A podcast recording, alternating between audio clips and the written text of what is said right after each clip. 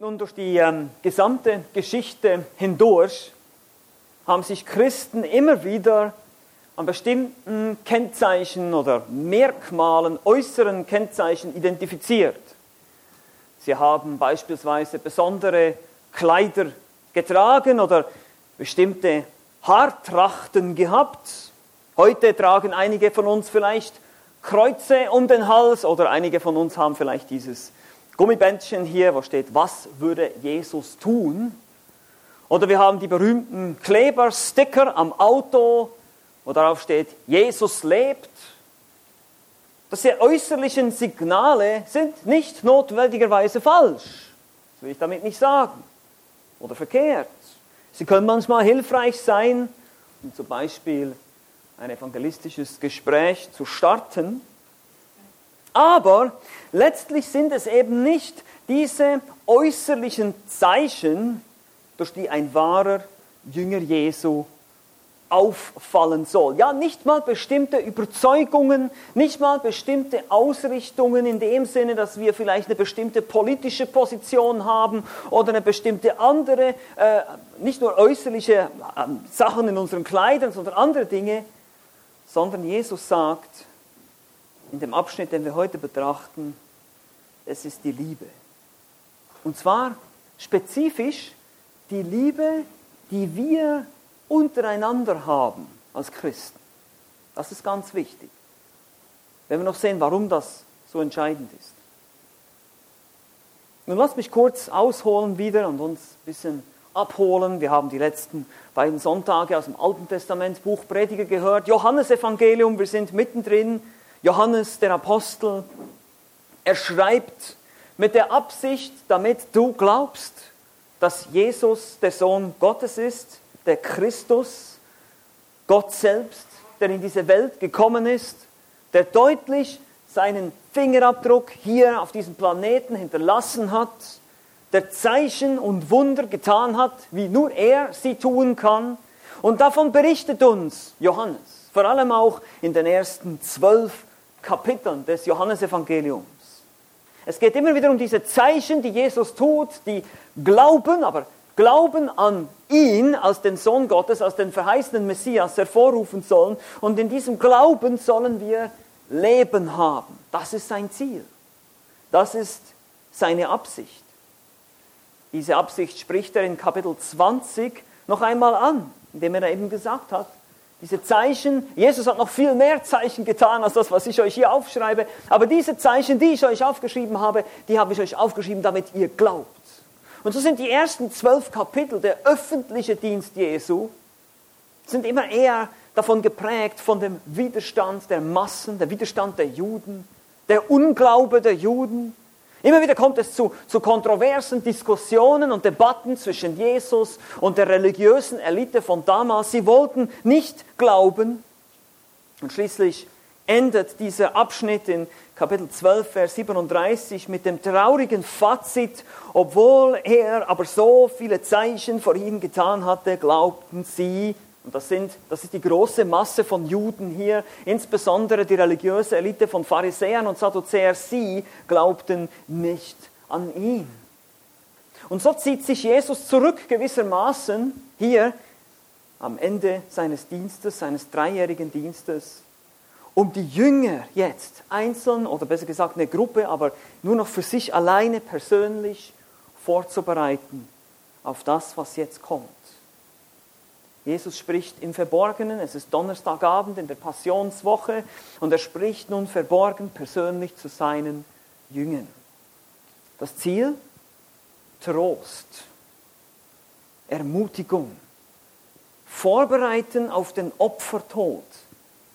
Jesus sagt in Kapitel 16 am Ende seiner Rede, bevor er dann zum Vater betet für seine Jünger, sagt er, in der Welt habt ihr Bedrängnis aber seid getrost, ich habe die Welt überwunden. Er tröstet, er will die Jünger ermutigen. Zunächst sehen wir eine gewaltige Demutslektion für die Jünger, die Fußwaschung haben wir uns angeschaut. Und danach haben wir gesehen, wie Jesus noch einmal mit aller Freundlichkeit und Güte sich nach dem letzten Ungläubigen ausstreckt, der jetzt noch hier in diesem Kreis sitzt, nämlich Judas Iskariot. Er erweist ihm außergewöhnliche Freundlichkeit, Gesten der Freundlichkeit, um ihn nochmal zu gewinnen, um ihn nochmal zu sagen, kehr doch um. Aber er will nicht. Er ist fest entschlossen und deshalb heißt es hier, ging er hinaus in die Nacht, in die finstere geistliche Nacht seiner Sünde. Aber nun kann Jesus mit seiner Belehrung der Jünger richtig beginnen, denn nun ist auch der letzte Heuchler weg und jetzt sind nur noch Gläubige hier. Alle Anwesenden sind nun echte Gläubige und deshalb ändert sich jetzt auch der Ton. Und das Wichtigste und das Erste, was Jesus natürlich gleich mal voranstellen muss, was die Jünger, obwohl sie Gläubige sind, obwohl sie Jesus wirklich ernsthaft nachfolgen wollen, immer noch nicht wirklich verstehen. Und das werden wir immer wieder sehen in dieser Rede hier auch später im Kapitel 14, wenn wir das sehen, diese Missverständnisse. Sie haben immer noch diese Vorstellung, Jesus wird jetzt bald als König auftreten, er wird die Römer niedermachen, er wird seinen Thron aufrichten und herrschen. Deshalb haben sie sich auch gestritten da im Obersaal, ihr könnt euch erinnern. Sie haben sich gestritten, wer der Größte ist, wer Vizepräsident wird und Finanzminister und so weiter und so fort. Und Jesus musste ihnen sagen, nein, nein, nein, so, so läuft das jetzt erstmal nicht hier. Sondern was jetzt auf mich wartet, ist das Kreuz. Er erklärt sein Erlösungswerk. Und das ist ein Werk der Liebe. Es ist ein Werk seiner selbstlosen und aufopferungsvollen Liebe. Und diese Liebe, diese Liebe soll natürlich seine Nachfolger motivieren, genau dasselbe zu tun. Er hat schon gesagt, so wie ich euch getan habe, so sollt ihr einander tun. Schon bei der Fußwaschung hat er das gesagt. Ein Nachfolger ist ein Nachahmer. Nochmal, ein Nachfolger ist ein Nachahmer. Wir alle sind berufen, wie Christus zu sein. Das ist ein hoher Standard, das weiß ich, aber das ist unsere Berufung. Ein Nachfolger ist ein Nachahmer. Und deshalb kommt er, diese, kommt er auf diese wichtigste Lektion hier des Christentums.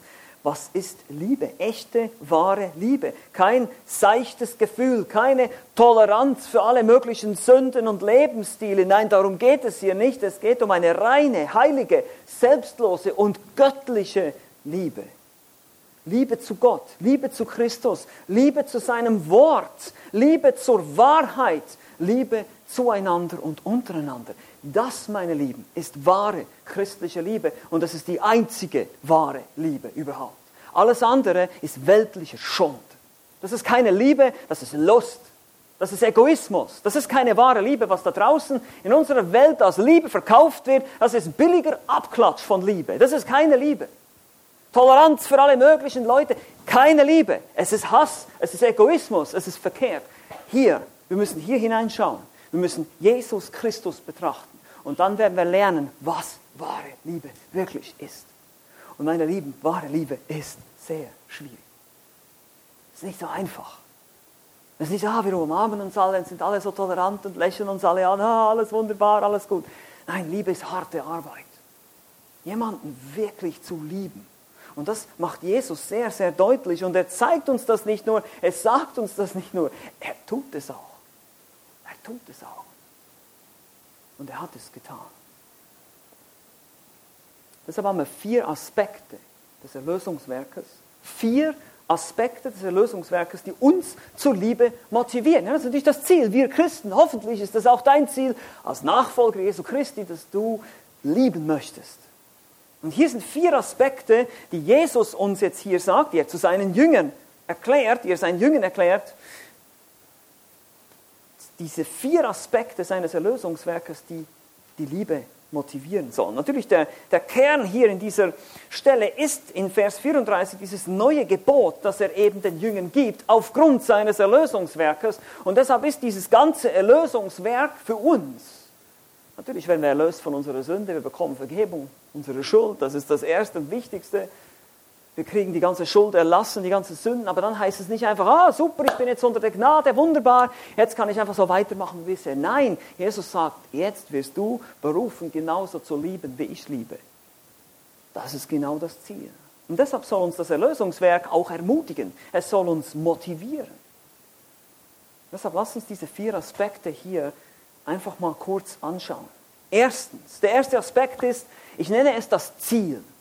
Das Ziel. Vers 31 bis 32, hier heißt es, als er nun hinausgegangen war, sprach Jesus, also als er, das ist Judas, nun hinausgegangen war, sprach Jesus, jetzt ist der Sohn des Menschen verherrlicht und Gott ist verherrlicht durch ihn. Wenn Gott verherrlicht ist durch ihn, so wird Gott auch ihn verherrlichen durch sich selbst oder auch durch sich oder in sich selbst und er wird ihn sogleich verherrlichen. Das Ziel des gesamten Heilsplanes Gottes ist eben nicht in erster Linie die Errettung von Menschen, sondern die Ehre, die Gott dafür bekommen wird. Das ist wichtig zu verstehen.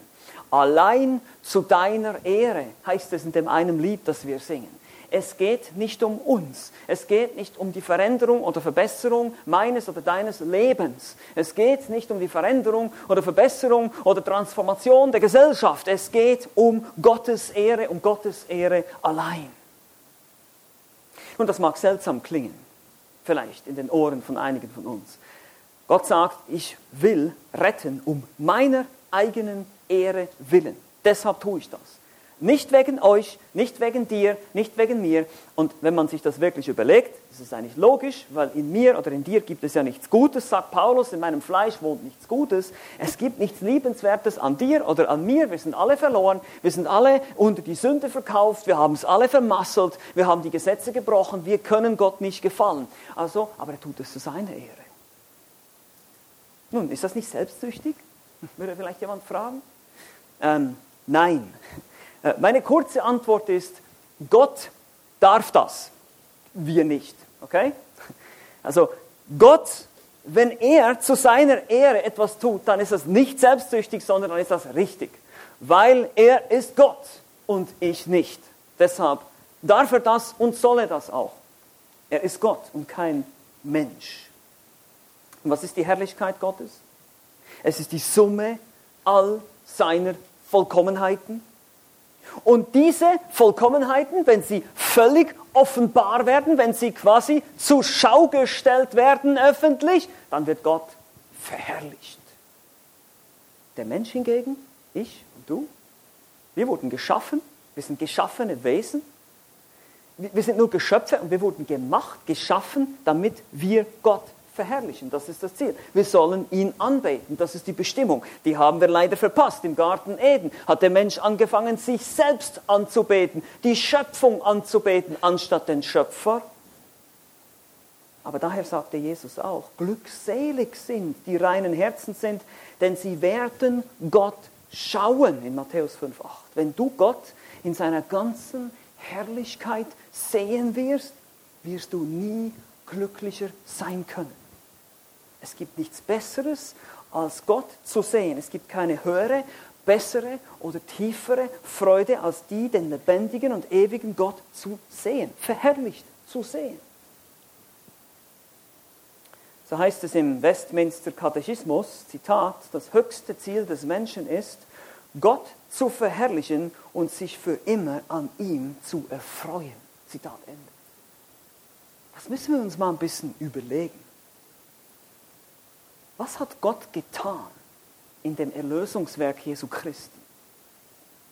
Das liebevollste und schönste, was Gott dir schenken kann, ist seine eigene Verherrlichung. Weil wenn du das siehst, es gibt nichts Schöneres, nichts Besseres als zu sehen, wenn Gott sich verherrlicht. Wow. Deshalb ist es das Liebevollste Beste, was Gott für uns tun kann, sich selbst zu verherrlichen. Die Eigenschaften, besonders seine selbstlose Liebe und Gnade für Sünder darzustellen. Genau davon spricht Jesus hier in Johannes 13. Jetzt ist der Sohn des Menschen verherrlicht. Das bezieht sich auf seinen Kreuzestod am nächsten Tag, die selbstloseste und opferungsvollste Liebestat, die es je gab. Christus der Gerechte stirbt für Sünder. Die Herrlichkeit Gottes wird offenbar, öffentlich, zur Schau gestellt, für jedermann, sichtbar. Aber nicht nur Jesus, sondern auch Gott, der Vater, würde durch den Tod Jesu verherrlicht werden. Und Gott ist verherrlicht in ihm, sagt er hier. Der Tod Jesu am Kreuz, aber auch seine Auferstehung, sein gesamtes Werk wurde Gottes Eigenschaften voll und ganz zur Schau stellen. Eben ihn verherrlichen. Seine Gerechtigkeit und Heiligkeit, die würde aufgerichtet, weil es wird endlich bezahlt für Sünde. Seine Treue würde erwiesen werden, weil er hat seit Jahrhunderten einen Erlöser versprochen. Er hält sein Wort, seine Treue wird zur Schau gestellt. Und so könnten wir jetzt die verschiedensten Eigenschaften Gottes durchgehen und immer wieder sehen wir, wie Jesus Christus am Kreuz und seine Auferstehung und seine Himmelfahrt Gott zur Schau stellt, seine Eigenschaften, seine vollkommenen Eigenschaften zeigt, wer er ist. Und natürlich seine Liebe und Gnade nirgendwo deutlicher als am Kreuz. Am Ende wird Christus selbst wiederum verherrlicht werden, heißt es auch hier, sagt er selbst, indem er sich zur Rechten Gottes setzen wird und den Ehrenplatz im Himmel bekommt. Wenn Gott verherrlicht ist durch ihn, so wird Gott auch ihn verherrlichen durch sich selbst, eher in sich selbst, also ist es gegenseitig und er wird ihn sogleich verherrlichen. Das ist der erste Aspekt des Erlösungswerkes Christi, welcher uns zur Liebe motivieren sollte. Es ist das Ziel. Es ist seine Ehre. Nichts ehrt Gott mehr, als wenn wir ihm ähnlicher werden. Das ehrt ihn. Wir, wir reden immer davon, wir wollen Gott verherrlichen. Ja, wie können wir Gott verherrlichen? Aber das ist so, vielleicht manchmal ein bisschen abstrakt für dich und mich, aber wenn du mal darüber nachdenkst, es heißt, Gott zu verherrlichen bedeutet, ihm ähnlicher zu sein, so zu handeln, so zu sein. Eben das Gummiband, was würde Jesus tun? Ja, das ist, das ist eine gute Frage. Das ist, das ist nicht Kitsch, das ist sehr gut eigentlich, weil das ist genau das, was Gott Ehre bringt, wenn wir Nachahmer, Nachfolger werden, wenn wir wirklich lieben. Wir werden Gott nie ähnlicher sein, wie wenn wir lieben und vergeben. Wer nicht liebt, der hat Gott nicht erkannt. So sagt es Johannes im ersten Johannesbrief. Wenn du nicht liebst, wenn du nicht Barmherzigkeit übst, wenn du nicht irgendwie in irgendeiner Form vergeben kannst, dann bist du kein Christ. Dann kennst du Gott nicht. Das sagt Johannes im ersten Johannesbrief. Also warum lieben wir? Es geht nicht um uns. Es geht nicht um mich. Ich liebe nicht, weil ich irgendwas in mir habe, sondern weil Gott mein Herr und Retter ist und weil Gott die Ehre bekommen soll. Er bekommt die Ehre, wenn wir freundlich sind, wenn wir gütig sind, wenn wir liebevoll sind, dann wird Gott geehrt. Das motivierte auch Christus. Er hat immer wieder gesagt, die Ehre seines Vaters ist sein Ziel. Und das ist die Frage, ist es auch deins? Das ist der erste Aspekt. Gottes Ehre, das Ziel. Vier Aspekte des Erlösungswerkes, die uns zur Liebe motivieren. Erstens das Ziel, Zweitens der Weg. Vers 33 heißt es, Kinder, nur noch eine kleine Weile bin ich bei euch, ihr werdet mich suchen und wie ich zu den Juden gesagt habe, wohin ich gehe, dorthin könnt ihr nicht kommen, so sage ich es jetzt auch zu euch. Der Weg der Liebe führt über das Kreuz. Das ist sehr wichtig und sehr entscheidend. Biblische Liebe ist eben, wie schon gesagt, nicht einfach so ein warmes Gefühl oder eine Romanze. Es ist Selbstverleugnung, um des anderen willen. Ich verleugne mich selbst. Ich stecke meine eigenen Wünsche zurück, meine Träume zurück, damit ich dem anderen dienen kann. Jesus macht das sehr deutlich, aber er muss es seinen Jüngern hier sehr behutsam beibringen. Er sagt Kinder, wörtlich hier im Griechischen Kinderlein, Kindchen, das ist ein ganz ein verniedlichter Ausdruck eigentlich, den er hier verwendet. Das ist ein sehr liebevoller und einfühlsamer Ausdruck. Nur noch eine kleine Weile bin ich bei euch. Und nachdem er gegangen sein werden, werden sie nach seiner Gegenwart sich natürlich sehnen. Aber er sagt, wohin ich gehe, dorthin könnt ihr mir nicht folgen. Da könnt ihr nicht hinkommen, so sage ich es euch jetzt zu euch. Seht ihr, wer sie jetzt vorbereiten will auf das, was kommt? Ja, ans Kreuz dahin werden sie ihm erstmal nicht folgen können. Das muss herzzerreißend gewesen sein, die Jünger. Er würde sie einfach alleine lassen, jetzt, wo er noch kurz vor dem vor der Herrschaft war, vor dem Königreich, dachten sie wahrscheinlich. Aber das war notwendig. Warum war es notwendig? Er würde am Kreuz für seine Schafe sterben, für seine Erwählten sterben. In Johannes 10, Vers 11 hat er das schon angekündigt. Das ist seine Mission gewesen von Anfang an. Daher konnten sie ihm jetzt nicht folgen, weil er musste das alleine tun. Er musste diese Grundlage legen. Keiner von uns könnte das tun. Aber gleichzeitig zeigt uns Jesus auch der wahre Weg der Liebe oder der Weg wahrer Liebe. Was ist es? Es ist Verzicht. Es ist Nachfolge. Jesus ruft im Laufe seines Dienstes immer wieder zur Nachfolge auf. Zum Beispiel in Lukas 9,23 sagt er, wenn jemand mir nachkommen will, so verleugne er sich selbst und nehme sein Kreuz auf sich täglich und folge mir nach. Was meint er damit, das Kreuz auf sich nehmen? Nun, wir denken heute vielleicht an einen Halsschmuck, aber damals war das Kreuz ein Tötungsinstrument. Du musst dir selbst sterben. Das ist das Liebevollste, was du tun kannst. Die Liebe, zu der Jesus seine Nachfolger auffordert, ist eine selbstlose, sich hingebende Liebe. Und wenn wir auf Christus schauen, wie er bereit war, diesen Weg zu gehen, wie er bereit war, für uns zu sterben, dann motiviert mich das, ebenfalls zu sterben. Ebenfalls meine Wünsche zurückzustecken, ebenfalls meinen Eigenwillen zu begraben, ebenfalls meinen Egoismus zu bekämpfen. Eine Liebe, die ihre eigenen Wünsche und Träume hinter sich lässt, um nur noch dem einen, der ihn gerettet hat, zu dienen. Christus selbst zu lieben und den Nächsten zu lieben. Das bedeutet, mein eigenes Wohl, meine eigenen Wünsche, meine eigenen Ziele zurückzustecken um der anderen willen. Jetzt lebe ich nicht mehr für mich selbst, sondern ich lebe, um anderen zu dienen, um anderen zu helfen. Und in der Gemeinde hier, im Gemeindekontext heißt das nichts anderes als, wir leben dafür, dass andere Christus ähnlicher werden. Nicht nur wir als Hirten und Pastoren tun das, sondern wir alle sind dazu aufgerufen.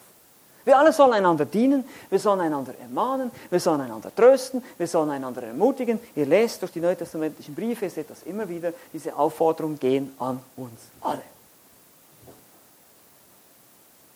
Wie sieht es aus? Bist du motiviert durch das Kreuz? Bist du motiviert durch die Liebe Jesu diese selbstlose Liebe zu leben. Wenn dein Ehepartner etwas von dir möchte, wozu du vielleicht keinen Bock hast im Moment, bist du bereit, es trotzdem zu tun? Wenn deine Kinder Zeit mit dir verbringen möchten und du denkst, ich habe doch, ich habe keine Zeit, ich, nimmst du dein Kreuz auf dich und folgst Jesus nach. Wenn jemand in der Gemeinde in Sünde lebt, liebst du ihn genug, um auf ihn zuzugehen und zu konfrontieren? All diese Aufforderungen, die wir im Neuen Testament finden, diese Einanderaufforderungen haben damit zu tun, dass ich mein Ego begrabe und nachfolge. Der Weg der Liebe ist der Weg der Selbstverleugnung. Und Jesus hat es uns vorgelebt und will uns motivieren. Schau mal, ich tue das für euch. Und jetzt tut ihr nach diesem Vorbild. Vier Aspekte des Erlösungswerkes, um uns zur Liebe zu motivieren. Einmal das Ziel, einmal der Weg und jetzt drittens kommt die Konsequenz. Konsequenz. Vers 34 bis 35 heißt es dann, ein neues Gebot gebe ich euch, dass ihr einander lieben sollt, damit, wie ich euch geliebt habe, auch ihr einander liebt. Hier sehen wir wieder dieses Muster, wie ich es getan habe, so sollt ihr es auch tun. Vers 35, daran wird jedermann erkennen, dass ihr meine Jünger seid, wenn ihr Liebe untereinander habt. Nun, was passiert?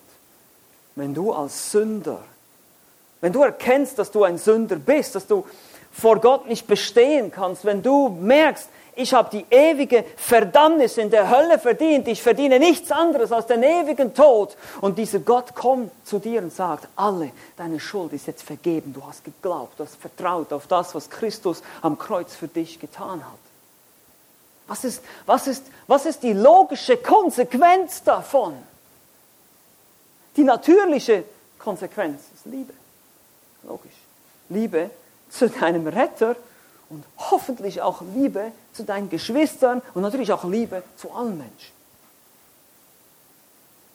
Es kann gar nicht anders sein. Es kann gar nicht anders sein. Johannes sagt später auch wieder im ersten Johannesbrief und er sagt, wer nicht liebt, der hat Gott nicht erkannt. Haben wir schon gesehen. Er sagt das immer wieder. Das wird immer wieder deutlich. Warum? Aufgrund des Erlösungswerkes von Jesus. Auf Basis dieser Tat gebietet nun der Herr, jeden, der ihm nachfolgen will, zu lieben. Ein neues Gebot nennt er es hier. Nun auch das Alte Testament bereits gebietet die Liebe zu Gott und die Liebe zum Nächsten, 5. Mose 6, 3. Mose 19. Aber Jesu Gebot war neu aufgrund seines eigenen Beispiels und der dadurch entstehenden Frische, gewissermaßen, in der es daherkommt. Es wurde, es wurde plastisch, es wurde grafisch dargestellt. Jesus lebte als Mensch und lebte das völlig aus, dieses Gebot der Liebe. Wir sehen auch, dass es eine bedingungslose Liebe ist gegenüber allen Menschen. Das Angebot geht jetzt nicht nur an, die, an das auserwählte Volk Israel, es geht an alle Menschen. Und wir sehen auch, dass Jesu Lehre und Leben eben wiederum übereinstimmt. Und hier heißt es dann auch noch die Art und Weise, wie Jesus sie beschreibt. Ihr sollt einander lieben. Mit welchem Ziel, mit welchem Zweck? Nun, damit, wie ich euch geliebt habe, auch ihr einander liebt. Man bedenke, auch gerade war eben noch die Fußwaschung. Er hat gerade demonstriert, wie, wie diese demütige, selbstlose, sich selbst erniedrigende Liebe auszusehen hat, wie ich euch. Das ist der Maßstab.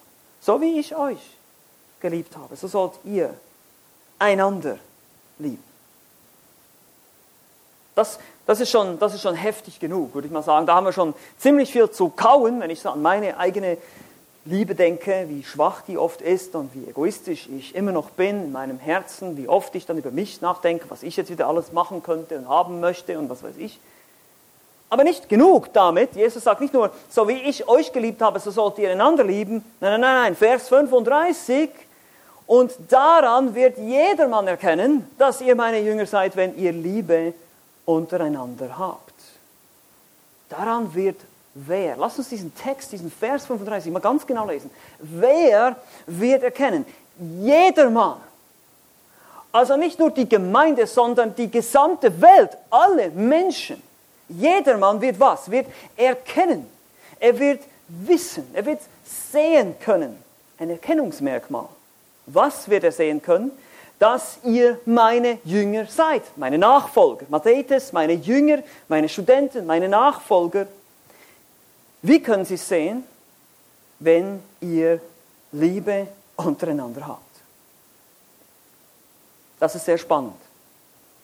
Jesus gibt der Welt die Einladung, jedermann das Recht, uns zu beurteilen, ob wir echte Jünger sind, anhand der Liebe, die wir untereinander haben. Wow. Stellt euch das mal vor. Das wäre doch mal, das wär doch mal ein, ein neuer Aufhänger für unseren Kundenstopper draußen auf der Straße, oder? Liebe Gäste, liebe noch nicht-Christen oder noch Ungläubige, wir freuen uns sehr, dass ihr hier seid. Bitte gebt uns eure Beurteilung ab, ob man sehen kann, dass wir uns lieben. Es würde uns sehr freuen, Sie auch zu lieben. Das wäre doch mal ein Aufhänger, oder? Und der Punkt ist, die Welt die Menschen da draußen, die verloren sind, die Christus nicht kennen, die brauchen nicht noch mehr Moralisten. Die brauchen nicht noch mehr Zeigefinger. Böse Welt, böse Politiker, böse Linke, böse Humanisten, böse, was weiß ich auch immer. Nein, das brauchen die nicht. Die brauchen nicht noch mehr Zeigefinger, böser Sünder. Ja? Das brauchen sie nicht. Ja klar, sie müssen hören, was Gott sagt in seiner Heiligkeit. Sie müssen wissen, was der Standard ist. Wir müssen ihnen das Evangelium präsentieren. Wir müssen ihnen sagen, was Gott erwartet von den Menschen. Das ist völlig richtig, aber wir wollen keine Moralisten sein. Verbessert euch mal. Macht mal ein bisschen was Besseres hier. Schulen sind schlecht und ja, und da wird so viel Zauberei und alles Mögliche gelehrt. Ja, ihr schlechten Menschen. Erstens sind wir alle schlecht. Ja, wir sind alle Sünder. Wir können nicht mit dem Zeigefinger auf andere zeigen. Ich sage immer, wir sind nicht besser, wir sind nur besser dran als Christen.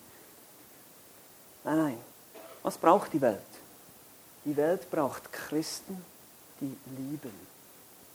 Braucht Christen, die lieben. Es geht nicht darum, ob wir bestimmte Kleider tragen, vielleicht eine bestimmte Musik hören, bestimmte Überzeugungen haben, bestimmte Feiertage. Klar, es gibt biblische Überzeugungen, die müssen wir haben, davon spreche ich jetzt nicht. Die Bibel spricht klar, diese Dinge, die glauben wir, die vertreten wir auch. Aber was wir vor allem brauchen, ist Liebe. Weil das ist das, was Jesus hier sagt in diesem Text. Er sagt, daran wird man es erkennen. Daran wird man sehen, es ist, es ist quasi ein, ein Beweis dafür, wer ihr seid als Jünger Jesu, als meine Nachfolger, wenn man sehen kann, ihr seid tatsächlich kleine Christus, ihr seid Christus ähnlich. Ein Kommentator schreibt dazu treffend, Zitat, der Apologet, der Tullian aus dem dritten Jahrhundert, schreibt, dass die Heiden Folgendes über die frühen Christen sagten. Hier kommt, was sie gesagt haben. Seht, wie sehr sie sich lieben. Und fügte noch hinzu, wie willig sie sind, füreinander zu sterben. Zitat. Ende. Wie zeigen wir Liebe untereinander? Das ist deshalb die Frage. Die alles entscheidende Frage für uns, oder nicht? Wie zeige ich Liebe? Wie zeigen wir als gläubige Menschen Liebe untereinander? Nun, es gibt verschiedene Möglichkeiten und Anwendungsbereiche. Ich gebe euch einfach mal fünf mit, fünf, damit ihr darüber nachdenken könnt. Das eine ist zum Beispiel Gastfreundschaft, indem wir einander einladen, offenes Haus haben, Geschwister aufnehmen oder dadurch zeigen wir eben auch, dass wir einander lieben. Das zweite ist Gemeinschaft. Suchen wir bewusst Gemeinschaft mit der Gemeinde. Liebst du deine Geschwister? Bist du gerne hier? Oder im Hauskreis, zieht es dich zu deinen Geschwistern? Liebst du sie so sehr, dass du gerne mit ihnen Zeit verbringst? Das ist Gemeinschaft, das ist Liebe. Vergebung. Oh ja. Wir sind schnell zu vergeben, wenn jemand uns Unrecht tut. Selbst wenn er nicht um Vergebung bittet, sind wir bereit, Sünden, wenn sie kleinere Dinge sind, kleine Ausrutscher oder so, wenn es natürlich größere Sachen sind, müssen wir es ansprechen, konfrontieren, logischerweise. Aber wir reden jetzt mal von diesen kleinen Dingen. Jemand schnauzt mich mal ein bisschen an oder so. Wir sind bereit, in Liebe zuzudecken.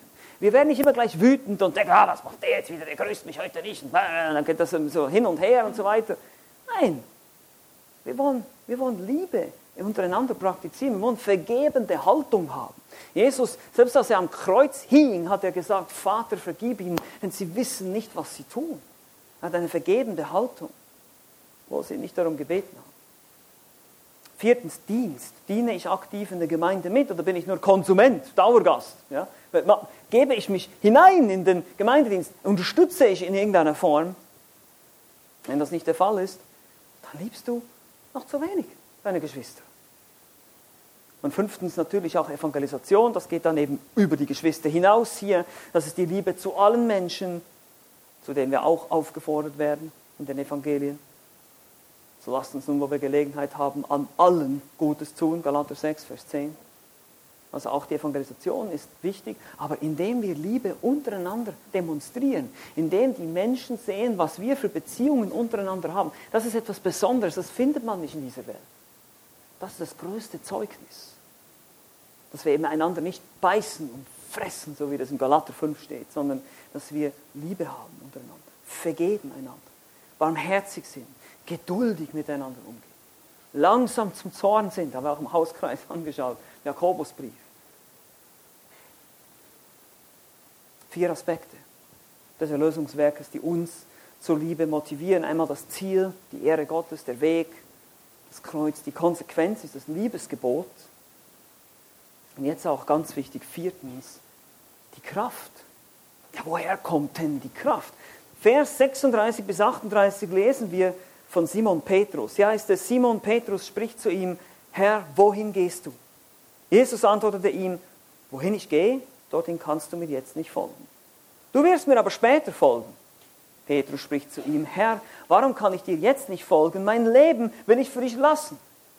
Jesus antwortete ihm, dein Leben willst du für mich lassen? Wahrlich, wahrlich, ich sage dir, der Hahn wird nicht krähen, bis du mich dreimal verleugnet hast. Es scheint vielleicht ein bisschen wegzuführen hier von dem Thema, aber eigentlich passt es wunderbar. Petrus scheint nämlich die Sache hier mit dem neuen Gebot irgendwie ein bisschen ausgeblendet zu haben. Er ist immer noch in seinen Gedanken, wahrscheinlich grübelt er immer noch an dem Thema rum, Herr, er wird weggehen, wo, wo will er denn hin? Und deshalb fragt er hier, Herr, wohin gehst du? Obwohl er gerade über die Liebe gesprochen hat und dass sie einander lieben sollen und, und dass das das Erkennungsmerkmal sein sollte für die Jünger. Petrus, ihr kennt das vielleicht manchmal auch aus eurer eigenen Erfahrung, ihr, ihr, hört irgendwas und dann grübelt ihr daran rum und dann blendet ihr irgendwie wie aus, was er sonst noch sagt. Und dann, hä, wohin gehst du denn? Ja, und dann kommt er irgendwie zu diesem Thema zurück. Wohin ich gehe, sagt Jesus, in aller Geduld hier, scheltet ihn nicht. Wohin ich gehe, dort kannst du jetzt nicht folgen. Aber er fügt noch hinzu, du wirst mir später folgen. Später. Wenn Petrus Buße getan hat, ein großes Versagen, Verleugnung seines Herrn, Buße getan hat, wiederhergestellt ist, der Heilige Geist zu Pfingsten empfangen hat und ein Leiter der frühen Gemeinde sein würde, da wirst du für mich sterben. Jesus sagt ihm das voraus in Johannes 21, da werden wir noch dazu kommen. Aber jetzt noch nicht. Aber jetzt noch nicht. Petrus wie er ist, der will offenbar nicht warten. Warum kann ich dir jetzt nicht folgen? Mein Leben will ich für dich lassen. Wow. Wow, Petrus. Ein wohlmeinendes, aber wohl ein überhebliches Statement. Und die anderen Evangelisten, also Matthäus, Markus und Lukas, zeigen uns noch ein bisschen mehr davon. In Matthäus 26 sagt Petrus, alle anderen werden Anstoß nehmen, ich nicht. Alle anderen werden das tun, aber ich nicht. Ich werde dich nicht verleugnen. Ich gehe für dich ins Gefängnis, sagt er auch in Lukas 22. Und Petrus hielt sehr viel von sich hier in diesem Moment. Und sogar die übrigen Jünger ließen sich gewissermaßen anstecken von dieser Selbstüberschätzung. Das heißt nämlich in Markus 14 das Gleiche, aber sagten auch alle anderen. Wir werden unser Leben für dich lassen. Und so antwortet Jesus einmal mehr ganz sanft dein Leben willst du für mich lassen? So im Sinne von, wirklich? So, wirklich. Nun, lass mich dir sagen, was tatsächlich geschehen wird. Der Hahn wird nicht krähen, bis du mich dreimal verleugnet hast. Petrus, im Gegenteil, du wirst versagen. Du wirst mich dreimal verleugnen. Noch bevor der Hahn kräht. Das will nicht mal morgen werden, der Hahn krähte in der damaligen Zeit auch in der Nacht. Nun wird es still um Petrus. Er war wohl erst einmal bedient. Man hört nämlich nichts mehr von ihm bis ins Kapitel 18 und da ist er auch, ist auch nicht gerade eine Glanzleistung. Da versucht er dem Knecht des Hohepriesters, äh, wahrscheinlich den Kopf, aber er haut ihm da nur das Ohr ab aber ein Kommentator sagt es hier ganz treffend. Er sagt, gute Absichten sind leider in einem sicheren Raum nach gutem Essen viel attraktiver als in einem dunklen Garten mit einer feindlichen Horde. Zitat Ende. Nun hier im Obersaal, gemütlich, liegen sie alle schön zu Tisch. Da ist es einfach zu sagen, ich werde für dich sterben. Ist es nicht auch so für uns? Jetzt hier, wo wir alle motiviert sind, wo wir in der Gemeinde sind und alle so das Wort Gottes hören. Ja, klar, Herr, jetzt bin ich bereit. Jetzt will ich mich wirklich selber verleugnen. Jetzt will ich konsequent wirklich dem Herrn nachfolgen. Und dann wird es Montagmorgen, Dienstagmorgen, boom. Wo sind jetzt deine guten Absichten? Wo ist jetzt dein, deine Entschlossenheit? Wo ist deine Selbsteinschätzung, dass du sagst, ja, ich kann das, dein Selbstvertrauen? Der Punkt ist, es geht nicht über Selbstvertrauen. Die Kraft fehlt. Und das sehen wir hier auch. Jesus sagt es voraus. Petrus wird fallen. Totales Versagen. Kompletter Zusammenbruch. Warum? Die Kraft fehlte. Petrus ist ein gutes Beispiel für Selbstüberschätzung.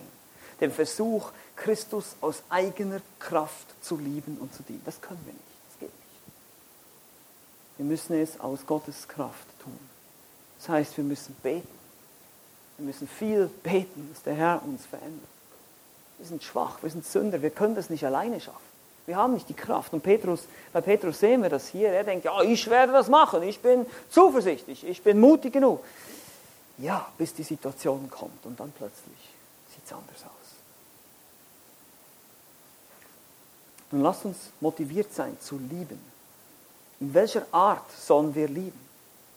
Nun, warum? Aufgrund des Erlösungswerkes Christi, das ist die Grundlage. Christus ist gestorben am Kreuz, er ist auch verstanden, er hat gezeigt, was Liebe ist. Er hat bewirkt, dass wir Vergebung unserer Schuld bekommen. Er hat bewirkt, dass wir ein neues Herz bekommen. Er hat uns den Heiligen Geist gesandt. Wir haben Kraft bekommen. Das Ziel ist die Ehre Gottes. Nichts ehrt Gott mehr, als wenn wir ihm ähnlicher werden. Und wir sind ihm nie ähnlicher, wie wenn wir wirklich lieben. Der Weg ist das Kreuz, die Selbstverleugnung. Kein wohliges Gefühl, sondern eine Entscheidung auf seine eigenen Freiheiten und Rechte zu verzichten. Oh, wie schwer fällt uns das? Ist es nicht so? Wie oft in meinem Gedankenleben habe ich diese zwei Worte, ich will oder ich möchte oder ich brauche. Und das geht auf Kosten anderer. Aber jetzt muss ich diesen Weg gehen und sagen, nein, lass mich motivieren durch das Werk am Kreuz, was Jesus getan hat. Der Weg ist über das Kreuz, es geht über die Selbstverleugnung. Ich sage Nein zu meinem egoistischen Willen und sage, ja, ich will dem anderen. Ich gebe meine eigenen Freiheiten und Rechte auf, um dem anderen zu dienen. Und die Konsequenz ist natürlich die Aufforderung, das Gebot zu lieben und dass es zum Erkennungszeichen wahrer Jünger wird. Lasst uns dafür beten, dass wir wirklich daran erkannt werden, dass wir Liebe untereinander haben. Und zu guter Letzt nicht vergessen, die Kraft, sie kommt nur von Gott allein nicht von uns. Du musst wiedergeboren sein. Du musst ein wahres Kind Gottes sein. Wenn du hier bist heute und diese Predigt hörst und du hast keine lebendige Beziehung zu, zu Jesus Christus, du kennst den Herrn nicht persönlich, du bist nicht errettet, dann kannst du das nicht tun. Dann geht das nicht. Wir brauchen die Kraft, die Gott uns gibt, um so zu lieben. Und selbst dann wird es immer noch unvollkommen sein. Selbst dann wird es ein Wachstumsprozess bleiben. Das sind wir uns bewusst. Aber wir wollen dafür beten. Wir wollen dafür beten, dass der Herr uns hilft, dass man uns daran erkennen kann, dass es nicht nur so ist, dass wir einander lieben, sondern dass man uns wirklich daran erkennen kann. Das ist unser neues Motto, unser Label, unser einfach das Etikett quasi, an dem man uns erkennen kann, nicht eben unsere Kleider, unser Aussehen und sonst was, sondern die Liebe. Die Liebe ist das Erkennungsmerkmal eines wahren Jüngers. Lasst uns dafür beten, damit die Welt erkennt, dass wir wirklich Jünger sind. Es ist, ihr seht schon, das Ziel ist am Ende evangelistisch. Die Welt schaut zu und sieht uns, wie wir miteinander umgehen. Deshalb ist es so tödlich für unser Zeugnis, wenn Christen miteinander streiten. Wenn Christen irgendwelche Uneinigkeit haben, wenn Christen sich spalten und weggehen wegen irgendwelchen Teppichfarben oder sonst was. Obwohl wir gar keinen Teppich haben, deshalb haben wir keinen hier. Da haben wir diese Diskussion schon mal nicht. Ne? Aber ihr versteht schon, was ich meine. Wir müssen uns überlegen, was ist es wert, wirklich zu streiten. Es gibt Themen, die sind es wert. Ja, es gibt Wahrheiten, da können wir nicht weg, davon wegrücken. Aber oft, wenn wir ehrlich sind, sind es nicht solche Dinge. Oft sind es Vorlieben, auf die wir nicht bereit sind zu verzichten. Und hier zeigt sich, ob wir wirklich wahre Jünger sind. Lasst uns dafür beten, dass die Welt erkennen möge, dass wir Jesu Jünger sind, indem wir Liebe untereinander haben. Amen. Lass uns noch gemeinsam beten.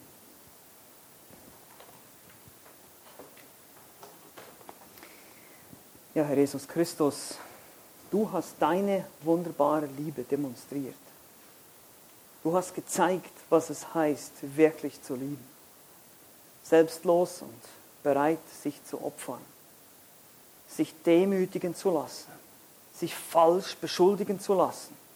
Von ungerechten Menschen den Gerechten, Vollkommenen. Du bist der Einzige, der nie gesündigt hat und hast dich beschimpfen lassen, verurteilen lassen.